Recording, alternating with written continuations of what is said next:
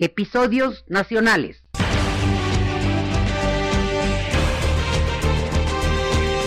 Una emisión de México Bicentenario.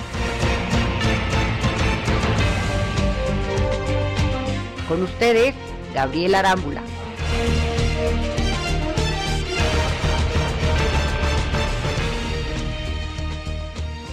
Eh, el Consejo Superior de Salubridad, que usted ya nos había comentado, creo yo que fue un aspecto, una piedra toral o fundamental en el desarrollo del porfiriato. Cuéntanos usted más, como más detenimiento, qué es este consejo, doctor. Sí. Sí, fue un, como usted dice, es, es eh, fundamental, es como la base para poder entender todo lo que sucedió después, porque aunque yo dije que el Consejo Superior de Salubridad se creó en 1841, realmente cuando empieza el porfirismo, el Consejo tiene ocho comisiones y seis miembros prácticamente no tiene presupuesto, prácticamente no tiene poder, sino que es un consejo consultivo. Cuando termina el porfirismo, el, Consejo Superior de Salubridad, nada más el de la capital, porque además se forman otros en los estados, eh, tiene cerca de 4.000 empleados, 100 de ellos especialistas en diferentes ramas. Ha multiplicado por mucho su presupuesto, ¿sí? Y tiene un poder. No logran ellos su objetivo de convertirse en una Secretaría de Estado, que depende directamente del presidente de la República, pero sí tiene un poder muy grande. ¿Por qué? Porque el, el Código Sanitario le da poder para intervenir, como yo decía, en puertos, en fronteras, en las ciudades principales. ¿Sí?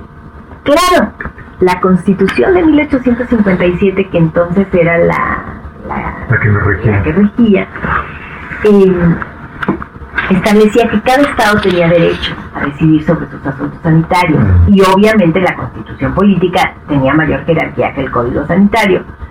Sin embargo, por ejemplo, cuando se acepta que la fiebre amarilla es transmitida por el Aedes aegypti y que se sabe de qué manera puede limitarse, el gobierno de Veracruz acepta que el gobierno federal eh, dirija su campaña, ¿sí? Y con tal resultado positivo, que lo, pide después también Yucatán, Campeche y, después muchos estados, aunque aún aquellos en donde el código sanitario eh, no le daba poder al, al, Estado, al, gobierno federal para intervenir, ¿sí? ¿Cuál es el resultado? Que en 1910 la fiebre amarilla que había asolado durante tres siglos al, país, que se le llamaba el fantasma de las costas, que provocaba un gran terror a los extranjeros, desaparece, llega a cero casos. Impresionante. Pero ¿por qué no ocurrió lo mismo con el paludismo? ¿Por qué no se aplicaron con ese con esa injundia con respecto a esa enfermedad? Porque era enfermedad de pobres, no era una enfermedad económica. En, parte porque, porque era una enfermedad que no afectaba tanto como la fiebre amarilla al comercio internacional. No había una presión tan grande de Estados Unidos para que se pusiera el acento en ella. Eh, y en parte porque era mucho más difícil controlarla. ¿Por qué? Porque en el caso de la fiebre amarilla, un primer ataque daba inmunidad. La persona que lo sobrevivía ya no volvía a padecer la fiebre amarilla. En cambio, el paludismo, la persona lo padecía y lo volvía a padecer y padecer y padecer. Era una de las características de la enfermedad. Sin embargo, sí hubo también acciones en este sentido. Eh, precisamente Eduardo Liceaga, que desde 1885 es el presidente del Consejo y que es el que va a planificar eh, un cambio radical, una revolución sanitaria, él convence, por ejemplo, a, a, Redo, de Redo and Company, que deben haber sido dueños de casi todo Sinaloa, eh, lo convence de que en su hacienda eh, puedan mandar a un miembro del Consejo Superior de Salubridad, parte del salario lo paga el Consejo, pero la otra parte la paga la hacienda y además el hacendado se compromete a pagar a los trabajadores que estén incapacitados por enfermedad, a darles los medicamentos. Hay un tratamiento efectivo, que es la quinina, eh, que lo conocían los peruanos, ¿no? Eh, y entonces ahí también, en seis meses no hay un solo caso ya de, paludismo. Pero cuando están todos estos proyectos, cuando casi acaba de empezar una campaña contra la tuberculosis, contra la sífilis, viene la revolución. Y entonces obviamente se, se vienen abajo. Pero justamente en la primera epidemia de, de, peste de la que le hablaba hace un momento, de 1902-1903, esa es la primera epidemia eh, en la que el Estado, en este caso de Sinaloa, permite que el, gobierno federal dirija la campaña, ¿sí? que digamos que, ellos eh, decidan todo lo que se tiene que hacer, el aislamiento, un aislamiento muy riguroso, eh, se empieza incluso a hacer incineración, aunque la incineración todavía no está aceptada en ese momento en México. Pero bueno, medidas muy, muy estrictas, muy dolorosas para el pueblo, en algunos casos quema de, de chozas, eh, de, las ropas, aunque se les dan a la población una indemnización, y en seis meses han logrado acabarla con la... Pues así fue exitoso. Fue, muy exitoso. Uno podría pensar, bueno, seis meses, varios muertos. Sí, nada más que en esa misma pandemia, por ejemplo, en la India y en Perú, dura 30 años en ah. sus países y se extiende a todo el país, tanto en la India como en Perú. ¿Sí? Aquí hubo medidas muy estrictas, pero evitaron que la epidemia saliera. Fue, fue un éxito muy grande, sobre todo porque Liceaga no trata de ocultar el hecho ni a la población, le indica los peligros que corre, ni internacionalmente, aunque esto signifique que cierren muchos puertos para las mercaderías mexicanas. Pues ya Informa todos los días, desde que reconocen la epidemia hasta que se acaba, en español, en inglés y en francés, a todos los países con los que tienen comunicación comercial, que son todos los de América, eh, prácticamente todos los de Europa eh, y, Egipto. Usted me comentaba ahorita que precisamente ese caso interesantísimo que usted bien decía sobre la peste ocurrió en Sinaloa, hay unas cosas que me brincan mucho. Por ejemplo, el, uso de los militares para obligar de plan, de hasta secuestrar a los enfermos, ¿no? Yo no digo, yo no creo que sea en parte totalmente culpa del Estado. ¿Por qué la gente, doctora, por lo menos en México, siempre fue tan reacia durante todo el siglo XIX? A lo mejor por lo que usted nos explicaba al principio, tan reacia a estos programas de vacunación, de, de barreras sanitarias. De verdad que la gente era difícil. ¿Por qué los mexicanos hemos sido tan cabezones, déjame ponerlo de esa manera, doctora, para poder aceptar las medidas de salud por desconfianza, sea, siempre esa eterna desconfianza de nuestro gobierno? ¿Por qué? Bueno, yo, yo diría que primero que estas medidas eran similares en todo el mundo, ah. ¿sí? Eran similares en esa época y eran muy estrictas en el caso de la peste Sí, por las características de la enfermedad, que, son terribles, pero también por miedos históricos. Como que la peste despertaba, si ahorita llegara, despertaría más miedo que otras enfermedades, porque son miedos históricos por esa gran mortandad que provocó en más de una ocasión, pero sobre todo durante la muerte negra en Europa. Eh, había miedo de la población eh, en parte puede ser que las medidas eran correctas, pero obviamente las personas tenían mucho miedo de que les quitaran a sus enfermos porque los llevaban al hospital y ya no podían verlo. Y a lo mejor ese enfermo era un niño. Eh, ya no se permitían eh, los, los velorios, ni ningún acto donde se pensara que podría haber una transmisión de la enfermedad y para las personas del pueblo todos los ritos de, paso de la vida a la muerte eran sumamente importantes. Entonces, la, la, madre a la que no se dejaba cuidar al bebé, la, la mujer que no podía amortajar el cadáver del padre muerto, o sea, eran cosas muy duras. Y además de que el hospital tampoco es que tenía una respuesta tan grande. Sí existía, por ejemplo, en este caso de la peste, ya se sabía que la Yersinia pestis eh, eh, transmitía la enfermedad.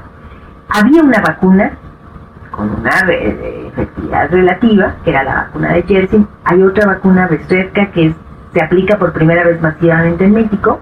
Ambas tienen del Instituto Pasteur de París. Mm. Eh, hay también el suero de Jersey. Y ellos decían sobreviven un poco más las personas, pero en realidad muchos morían. La mayoría de los que eh, adquirían la enfermedad morían. Sí, y lo hacían solos en el hospital. A lo mejor algunos de los que se tenían como sospechosos eh, adquirían la enfermedad estando en contacto con otros que sí estaban enfermos. Entonces había siempre una razón. Por ejemplo, la vacunación. Yo yo sostengo que los pueblos no son tontos. Sí, cuando un pueblo se convence de algo lo, lo hace si, si piensa que es para su beneficio. Eh, lo que pasaba, por ejemplo, con la vacuna. No todas las personas estaban de acuerdo con la vacunación. En Brasil, en Cuba, en perdón, en Canadá, hubo movimientos importantes dirigidos por médicos contra la vacunación. Y una de las mm, causas por las que se estaba en contra es porque ayudaba a la transmisión de otras enfermedades, porque se hacía de brazo a brazo. Sí, aunque su origen era animal, por eso era la vacuna, no la variolación, se hacía eh, muchas veces de brazo a brazo, con lo cual se transmitía, por ejemplo, sífilis. Entonces a lo mejor alguien veía que sus hijos habían muerto por la fiebre, sí, después de la vacuna, que habían adquirido otras enfermedades, y sobre todo eran campañas verticales donde no se explicaba a la población el porqué de las medidas que se tomaban, o no se explicaba lo suficientemente, o a lo mejor se hacían escritos, pero para una población en su mayoría analfabeta. Entonces, eh, creo que esta, estas eran algunas de las razones. La, la, vacuna, ¿cuándo entró a México, doctora? La vacuna contra la viruela en 1800. La primera vacuna fue contra la viruela. Esa fue la primera. Fue la primera del mundo. Las siguientes vacunas van a tardar casi un siglo. Ah, pero en México por lo menos entró, eh, ¿por qué épocas? ¿A finales del siglo XIX también? No, 1804. Ah, 1804, principios del 19. muy bien. Es, eh, es la vacuna generiana, ¿no? es de, de, este médico inglés, eh, y, y la corona española decide hacer la expedición filantrópica de la vacuna. Sí, eh, llevan niños, originalmente de un orfanatorio, y van pasando la vacuna de brazo a brazo en el barco, con algunos niños muertos. Eh, llega la vacuna y se extiende a todos sus territorios, eh, por toda América, desde Nueva España, eh, bueno, desde Cuba primero, Nueva España, va después a Filipinas, ya en este caso se utilizan niños que vivían aquí y no eran niños de orfanatorios, sus padres aceptan mandarlos por dinero, algunos de ellos tampoco regresan. Es una historia triste y al mismo tiempo es muy interesante porque es como la primera campaña internacional de, de, solidaridad y, y, se manda, bueno, porque el Estado está, está preocupado, el Estado español, porque pierde tanta población. Sí, eh, entonces ahí en esa época dominan las teorías eh, de necesitamos población sana, fuerte, para trabajar y para defender a la nación. Un aspecto técnico, ¿es lo mismo vacunación que inoculación? Que se hace, se hace, exactamente lo mismo. es, la misma técnica y todo.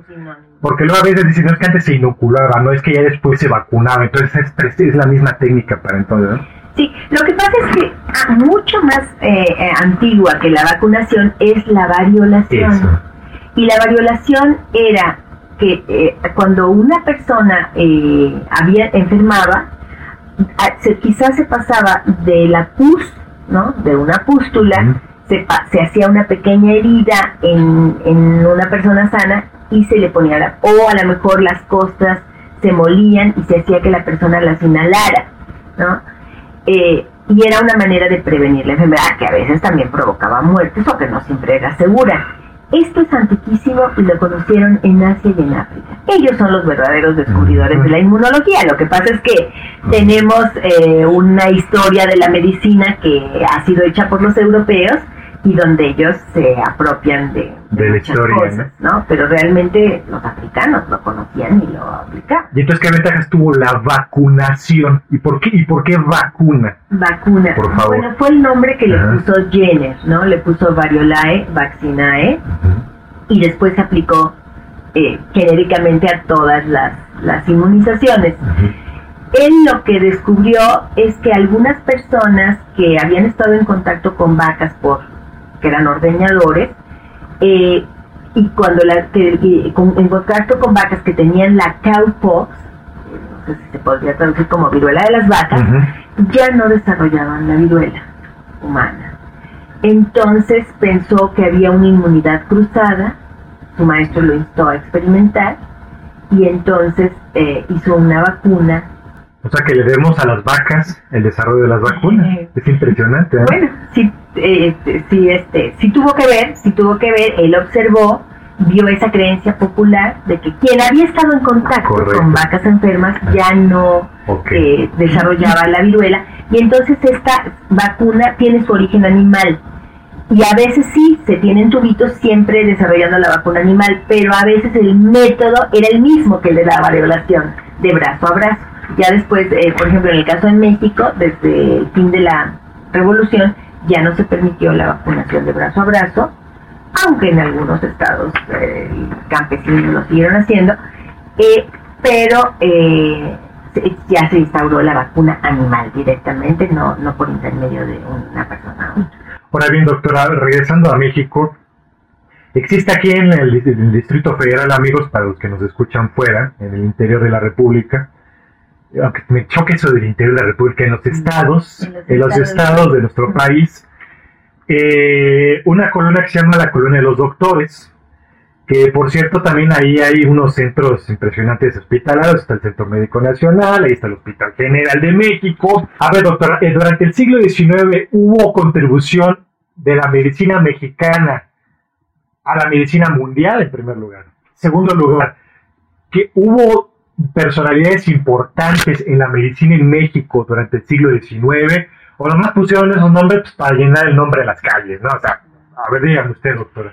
Sí, todos, todos los nombres del, que, de las calles, de la colonia de doctores, son de personajes muy importantes. Correcto. Eh, a veces no es porque hayan hecho una contribución a la medicina mundial, sino por la manera en que aplicaron conocimientos que se tenían en el mundo de manera creativa a la situación mexicana. Pero algunos sí incluso hicieron esas aportaciones. Eh, por ejemplo, el doctor Montes de Oca desarrolló eh, eh, sistemas de articulación del hombro que, eran novedosos en su época. El doctor Lucio hizo la descripción de un tipo de lepra que todavía es, reconocida. Él había trabajado en, un hospital para enfermos con lepra eh, y creo que un personaje clave de los que usted mencionó y que ya hemos empezado a hablar de él es el doctor Eduardo Lisiaga. El doctor eh, Lisiaga originalmente eh, fue, fue cirujano. Él incluso su cátedra en la escuela de medicina fue siempre la de medicina operatoria. Pero eh, por su cercanía con Díaz, porque él le había presentado a Carmelita, su segunda esposa, eran vecinos y compadres, ¿no? Este, por su cercanía con Díaz le, le, dieron, le ofrecieron que fuera presidente del consejo. Eh, quiero decir que él sus primeros puestos los obtuvo porque era cuando se había recibido en la época de Maximiliano, que esos puestos que como siempre obtuvo por concurso se los respetó Juárez, que fue el hombre fuerte de Díaz en asuntos sanitarios, pero que lo mantuvieron como presidente del consejo el gobierno provisional de León de la Barra, el revolucionario de ah, Madero, y Huerta lamenta su retiro. Él, él pide su renuncia cuando la decena trágica, aunque después dura unos meses más, eh, y Huerta lamenta su retiro. Y la medalla Eduardo Liceaga al mérito sanitario es creada por Lázaro Cárdenas. O sea que es un personaje de unanimidad. es un personaje.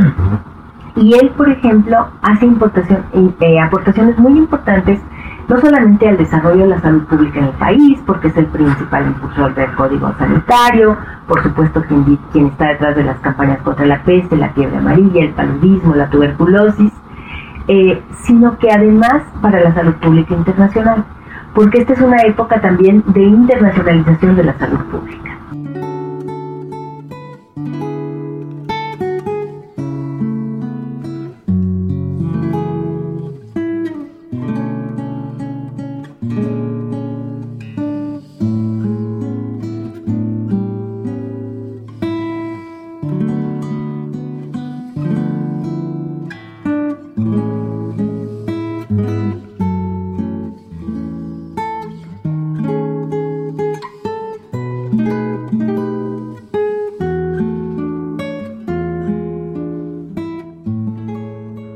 Durante el porfiriato se creó el Hospital General, por ejemplo. Sí. Bueno, ahora bien, podría decirse que de manera muy, eh, ¿cómo diríamos, podemos decirlo? Eh, muy básica, existió una asistencia social como la, la que conocimos después que se creó del movimiento revolucionario durante el porfiriato, porque usted luego me platicaba hace algún tiempo, hace rato, que en ciertas haciendas, en ciertas industrias, existían eh, maneras de que los trabajadores, estas personas, tuvieran acceso a la salud. Claro, muy esquemática, ¿no? Pero se puede decir que la idea de una asistencia social de salud a la gente se creó en el porfiriato o eso ya fue un invento del siglo XX? Bueno, eh, creo que hay varias cosas que me preguntó. La primera, en cuanto al Hospital General. En efecto, eh, a, a, finales del siglo XVIII, todavía en la época colonial, se había fundado el Hospital de San Andrés, eh, que pues, fue fungió durante más de un siglo como el Hospital General de la Ciudad de México. Ajá. Estaba donde hoy está el Museo Nacional de Arte. Sí, ese, ese edificio se derrumbó y ahí se, se construyó bueno, el Palacio de Comunicaciones, Sí, que luego, después fue el Museo luego y ahora el Museo Nacional de Arte. Claro. Y se creó el Hospital General, que tenía todos los adelantos de la época. Por ejemplo, se crearon pabellones separados para los enfermos dependiendo de las enfermedades, no para infecciosos, específicos para tuberculosis, había eh, para, para parturientas, pero las que tenían eh, fiebre puerperal estaban aparte, etcétera. O sea, se crea eh, siguiendo los modelos alemanes con todos los avances de la época. Bueno, ¿dónde estaba, eh? El, el primer hospital general, ¿dónde se construyó? donde donde siempre estaba bien la donde siempre- Ahí estuvo. Ese, ahí estaba. Muy bien. En cuanto a lo que usted me dice, eh, creo que en la época colonial había predominado la idea de la caridad. Sí, vamos a, a dar eh, atención a los pobres y a los enfermos para ganarnos la vida eterna y es un poco una decisión personal. ¿sí? Eh, con Juárez se crea la Dirección de Beneficencia Pública. Entonces ya hay una idea de que eh, se va a dar por parte de la sociedad civil. Ya no es porque soy católico, sino porque soy un miembro de la sociedad civil, que vamos a cooperar con los pobres y necesitados. ¿sí? Y entonces de la beneficencia pública dependen hospitales como el de maternidad e infancia, este de San Andrés que ya dijimos, que Ujú. se, se cambia por el Hospital General, y, va- y varios otros este, hospitales. Y que además responde cuando hay eh, desastres naturales, etc. Ya la idea de la asistencia social, si esa surge con Lázaro Cárdenas, después de la revolución, casi al fin del sexenio de Lázaro Cárdenas, y es la responsabilidad que tiene el Estado de dar atención, cuidados a todos los niños, todos los niños se considera que están dentro de la asistencia social y a cualquiera que lo necesite. ¿sí?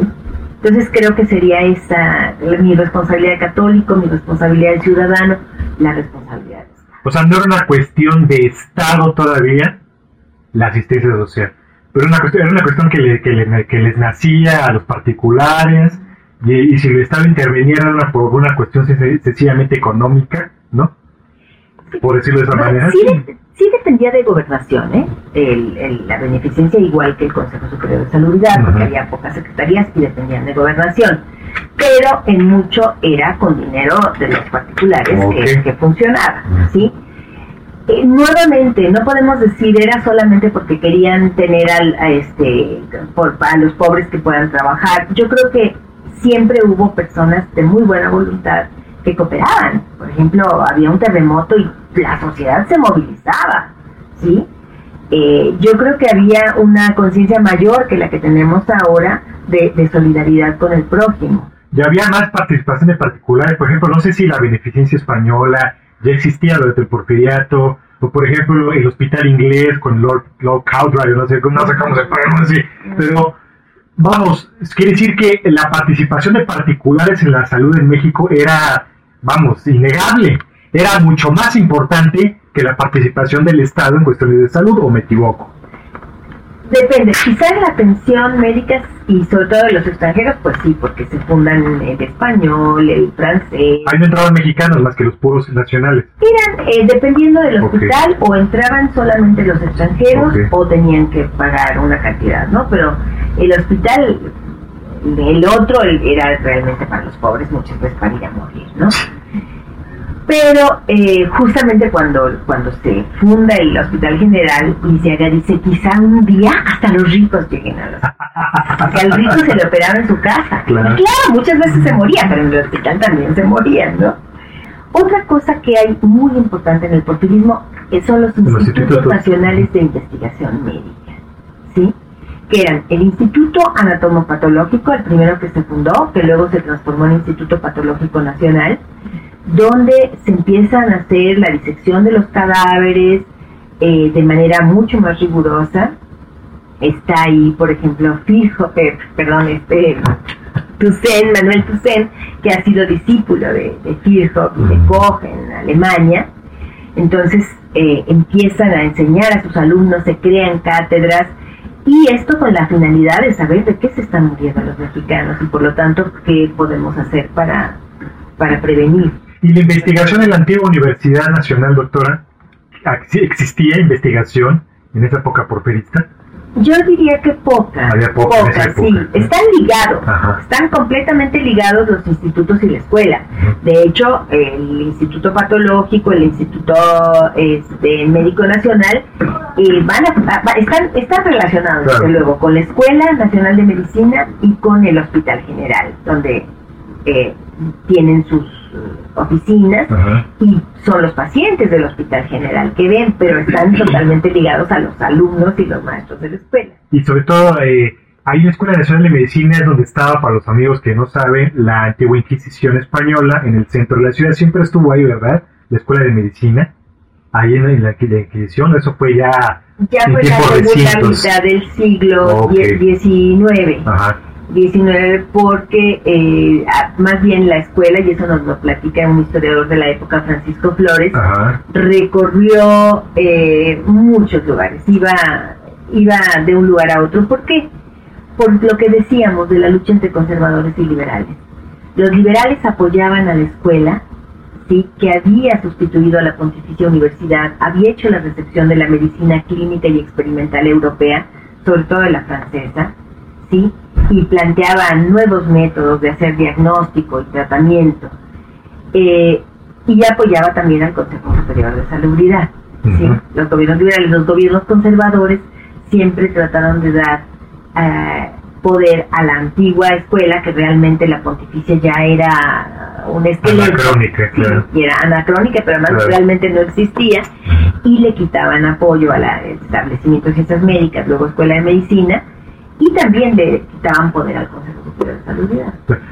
Entonces, eh, eh, eh, egresó. Y precisamente porque le quitaban apoyo durante muchísimas eh, eh, épocas, eh, los, los maestros no recibieron ningún dinero, ningún sueldo por sus, por su trabajo. Entonces llegó un punto en que dijeron, bueno, para pagarles todo el dinero que les debemos, les damos la antigua Inquisición para que se Ah, haga la medicina. Y ahí se queda pues hasta que se construye la CEU. Estas instalaciones precisamente donde estamos platicando con la doctora Hermosa, increíbles, de hecho estamos en la Facultad de Medicina, amigos, y ya para ir cerrando esta primera entrevista, doctora, quisiera que nos platicara de dos personajes también bien interesantes que surgieron precisamente de esos pasillos de la antigua Inquisición, de esa Escuela Nacional de Medicina que está en la parte norte, amigos, de la Catedral de México. Hay una plaza que se llama Plaza de Santo Domingo porque ahí había un convento de los dominicos. Ahí están también nuestros amigos los evangelistas, los evangelistas, los que hay muchas imprentas, pero en un costadito, ahí está la Escuela Nacional de Medicina. Sigue siendo parte de la UNAM, ¿verdad? La Universidad Sí, Nacional, ¿verdad? supuesto, es parte de la facultad. todavía sigue siendo parte de la facultad, la antigua Inquisición, y ahí surgieron dos mujeres. Claro que a lo mejor ahorita pues no, no significará nada, ¿verdad? Pero en aquella época, finales del siglo XIX, amigos, para una, que una mujer estudiase y estudiase y terminase una profesión, pues la verdad era algo de primera plana. Y existieron dos personalidades, una que creo que es muy, muy cara para la doctora, que quisiera que nos platicara un poquito, que se llamaba Matilde Montoya, eh, y otra que era Margarita Chorné. Platíquenos primero sobre Margarita, para que luego ya nos abundemos un poco más sobre Matilde Montoya. ¿Le parece, doctor? ¿Quién fue Margarita Chorné? Margarita Chorné, esto lo, lo han estudiado otras personas, fue la primera dentista que hubo en México. Fue la primera que interrumpa, la primera doctora, la primera médica o la primera dentista, para Fue diferenciar. la primera dentista y se me hace importante diferenciarlo. Eh, yo digo, Ma- mi, mi querida amiga Marta Díaz de Curi, ella ha trabajado la historia de Margarita Chorné. Ella dice que fue la primera profesionista de América Latina y de México. Yo no estoy de acuerdo. Ok. Yo no estoy de acuerdo porque en, en todo caso las primeras profesionistas habrían sido las parteras tituladas. De, eh, desde 1833 se establecen la carrera de, de médico, que ya existía, la carrera de farmacéutico y la carrera de partera. Ajá. Y se establecen exámenes para los dentistas. ¿Pero qué dentista no era como profesión o Eh, No era- estaba todavía pasando. no era considerado médico ser un No, dentista? no. Ah, ok, muy bien. Era, correcto. era, estaba Muy bien. pasando como de, como de un gremio, Muy bien. digamos, a profesión. Ok. Y El papá de Margarita, por ejemplo, era dentista, pero había sido joyero. Entonces sabía manejar los metales, sí. eh, muchos sí habían estudiado en escuelas de Estados Unidos, muchos de los que ejercían en, en México, pero en México no había estudios. Se entrenaban al lado de un dentista y luego les hacía el examen eh, un médico, varios médicos, que no conocían realmente de arte dental. Ese es el examen que pasó Margarita y fue la primera mujer que lo hizo. Sí, por supuesto que es muy importante. Pero el caso de Matilde es muy diferente, porque Matilde sí se le exigen exámenes preparatorios, como a todos los que estudiaban medicina. Eh, además, eh, hace los, eh, en ese momento creo que eran cinco años, después pasó a seis, cinco años de, de estudios en las universidades, teniendo que pasar noches en los hospitales, ¿sí? y eh, haciendo disecciones, pero que además se decía, pues, como la prensa decía una mujer haciendo disecciones de hombres desnudos delante de, de otros hombres. Entonces ella lo tenía que hacer sola. Precisamente el doctor Montes de Oca pone un cadáver todos los días a su disposición, lo cual hace que ella pues, se haga experta en el manejo del bisturí. Y, eh, Fue partera ella al principio, y además fue ella partera, había sido partera. ¿no? ¿sí? Entonces, eh, pero partera titulada, Ajá. partera titulada y estudiaba en la escuela de medicina. Trató de estudiar en la, en la, en la, en la Universidad de Puebla, Ajá. pero no la, no, no, no fue terrible, una sociedad muy tradicional, la poblana, de ese momento, y eh, entonces eh, la invitan, alguien dice que, el propio Díaz la invita, en todo caso, eh, el doctor Ortega, que era el director, la acepta, y además dice alguna vez que es el mayor honor que tuvo como maestro, este, que ahí estuviera la primera mujer que estudió medicina, y bueno, con muchas dificultades hace la carrera. Tiene muchas gentes en contra, hombres y mujeres, pero también tiene muchísimos apoyos, comenzando por el de Díaz, que está en su examen, presidiendo y no permitiendo que sean demasiado duros, aunque en los exámenes siempre los maestros eran muy duros, eran muy estrictos.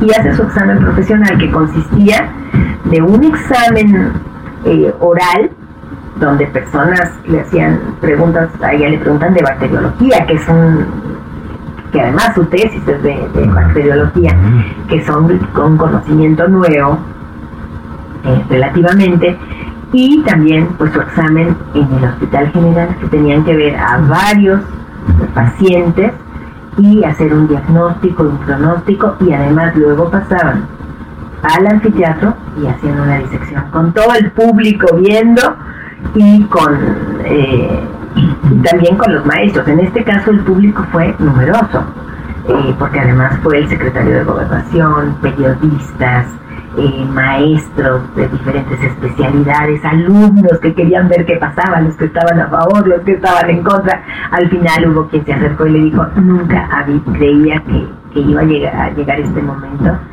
Ya todos la felicitaban y eh, bueno, desde luego fue muy comentado, pero muchas mujeres la consideraron una heroína, así que, que realmente eh, marcó un parteaguas en donde las mujeres no podían estudiar y pasaron a poder hacerlo. Poder hacer, no solamente ejercer una profesión, ¿sí? eh, había también ya estaban este, las mujeres estudiando abogacía y eso sino es la más difícil profesión o la que se consideraba más difícil sí que se consideraba que estaba contra eh, los, la, sensibilidad y la feminidad y ella demostró que era posible hacerlo. Ella sí fue la primera médica de la República Mexicana. Sí, por supuesto. Y en su aspecto eh, eh, profesional, ¿cómo le fue? ¿Sí la gente a verla? Eh, mucho, mucho. Tuvo sobre todo un periodo de una gran clientela. Pero eh, lo que le pasaba a las mujeres médicas en esa época en gran parte del mundo es que se dedicaban básicamente a mujeres y a niños. Algunos dicen, bueno, hizo lo mismo, este, ser partera. No, porque ya no era solamente atención de parto, sino era problemas ginecológicos. Pero sí tuvo también pacientes hombres e incluso con los pobres o quienes así lo deseaban, utilizaba medicamentos homeopáticos que aprendió a manejar y por eso la comunidad de homeópatas es otra de las que la va, la va a ver con mucha simpatía. Ella también fue como que pionera en la homeopatía mexicana entonces, la doctora. Pues sí, sí, bueno, no, no pionera, pionera, porque digamos que la homeopatía llega a México en 1850. Y Madero le hace fuerte también, ¿no? Madero y, y bueno, Díaz.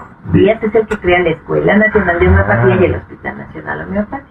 Ahora bien, doctora, ya para ir cerrando, la vida de Matilde Obregón también le fue difícil, ¿no? Creo que no se pudo casar por lo mismo. O sea, no se casó porque no quiso, porque la verdad esta situación de ser mujer profesionista, un, cualquier hombre de aquella época no lo podía tolerar. Yo creo que no lo podemos saber, ¿no? Yo es una pregunta que me he hecho y no lo podemos saber porque ya no nos dejó sus memorias o si las dejó, pues no las conservamos. eh, así que podemos decir que era atractiva para los hombres, porque aunque para nuestra época era regordeta, pero para la época no, y, algunos decían, bueno, ahora sí es la figura de Hipócrates en la en el cuerpo de Venus, ¿no? Bueno, se ve que, que era muy simpática para muchos eh, compañeros y tuvo amigos, incluso había un grupo que se denominaban a sí mismos los Montoyos, que eran su, su bastión, su apoyo. Pero no podemos saberlo, ¿no? Es muy probable que, en esa época era, imposible hasta para un médico eh, haberse, haberse casado con una médica o quizá yo pienso se debió a que su madre le dijo que la iba a apoyar totalmente, incluso ya la impulsó para que estudiara medicina, pero que no podía ceder a los deseos de ninguno de sus compañeros, a una petición, porque eso sí la colocaría claro ante la prensa y ante el mundo como lo más bajo. Entonces, quizá esa presión tan grande hizo que ella perdiera una etapa, etcétera. Sabemos que quería la maternidad porque adoptó muchos hijos, hombres y mujeres en la época de mayor florecimiento de su consultorio. Pero ¿Y todavía siguen ellos? ¿Alguno de ellos ejerció la medicina? ¿Alguno de estos este, hijos adoptivos? No, lo que yo sé es que en general le pagaron bastante mal, excepto una hija que fue eh, cantante de ópera y que estuvo detenida en un campo de concentración en la Segunda Guerra. Me gustaría mucho más seguirla, pero hasta ahora no. Ya no se supo qué pasó con ella. Yo no lo sé, yo no lo sé, no lo, no lo he podido rastrear. Interesante porque la, la única busto o eh, que yo conozco de Matilde Montoya es el que está frente a un parque en el Centro Médico Nacional. Hay un bustito chiquitito ahí que, pues creo que todas estas personalidades, este feminismo que se ha dado en México y es importante, logró que esta mujer tan increíble que fue Matilde Montoya tuviese ahí su bustito, pero yo creo que ella necesita, sobre todo, la, yo creo que dentro de la Universidad Nacional Autónoma de México, pues un homenaje y más eh, bustos y efigies, porque es una mujer que, como usted bien dijo, representó un camino, abrió un camino para que en este momento la Facultad de Medicina de la Universidad Nacional Autónoma de México haya más mujeres que estén cursando ahorita la carrera de medicina que hombres. Doctora Ana María Carrillo, de verdad, muchísimas gracias por esta entrevista, muy amable.